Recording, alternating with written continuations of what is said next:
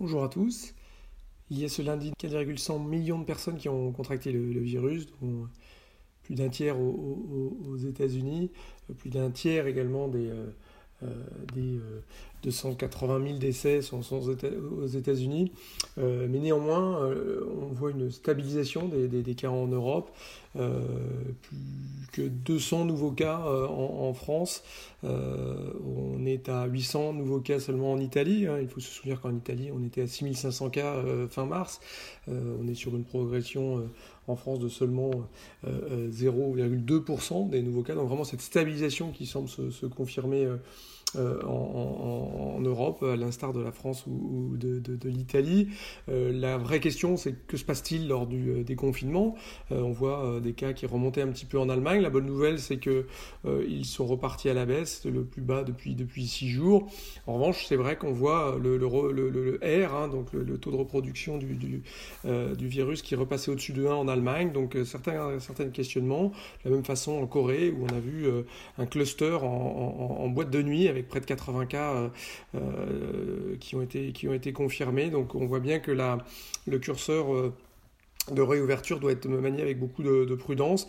En tout cas, cette, cette, ce déconfinement se poursuit puisque l'Italie parle d'avancer son étape 2 qui était prévue pour le 18 mai. on a là aussi le Danemark qui passe en deuxième phase. Donc tous les commerces seront ouverts. Les bars et les restaurants devraient suivre la semaine prochaine.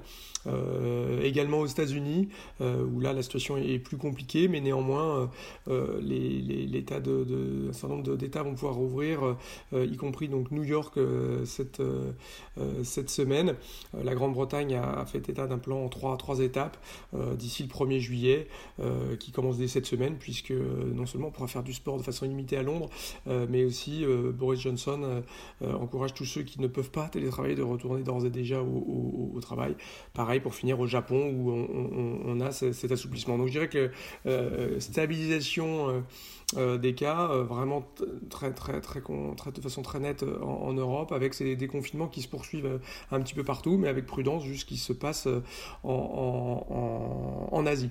Pour ce qui est de, l'effet du coronavirus, hein, on l'a vu ce, vendredi, je crois qu'il faut s'attarder deux secondes là-dessus. plus de 20 millions de, personnes ont perdu leur emploi aux États-Unis. On est sur un taux de chômage à près de, 15% et qui devrait se poursuivre, peut-être 20% le mois prochain.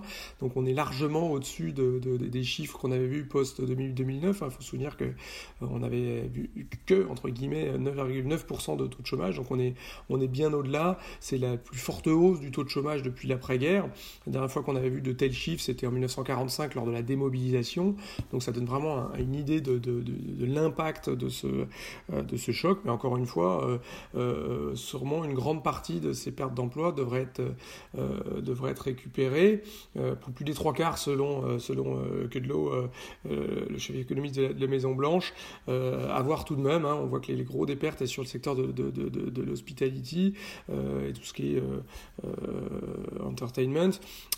c'est probable qu'ils s'apprennent quand même un certain nombre d'années hein, avant de retrouver les niveaux et je ne suis pas du tout sûr qu'on retrouve les 3,5% de, de taux de chômage seulement qu'on avait pu voir en septembre dernier.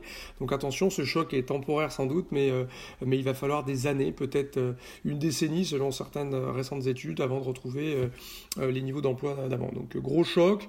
Donc dans ce contexte-là, on a vu la réponse des autorités. Donc l'administration américaine parle éventuellement d'un quatrième plan, même si ils mettent en avant le fait qu'il y a déjà eu 3 trillions qui ont été mis en place. Donc attendons de voir les, effets.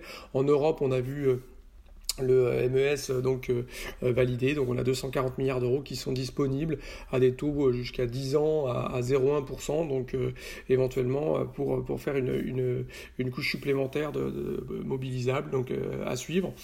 cette semaine on a un certain nombre de choses. On a l'inflation, on a les ventes au détail, notamment en Chine pour le mois d'avril qui vont être intéressantes, qu'on pourra comparer aux, ventes au détail des États-Unis pour le même mois, là aussi publié en, vendredi. Et puis tous les chiffres du premier trimestre, voir s'il y a un peu confirmation de ce, choc ou des révisions, et probables révisions qu'on attend pour le premier, trimestre. On avait vu beaucoup de disparités entre les pays, donc il y aura probablement des révisions à suivre euh, cette semaine pour la zone euro, pour l'Allemagne euh, notamment, et puis Powell qui parle, qui parle mercredi. Tout ceci nous augure d'une semaine encore euh, bien occupée, que je vous souhaite excellente à tous.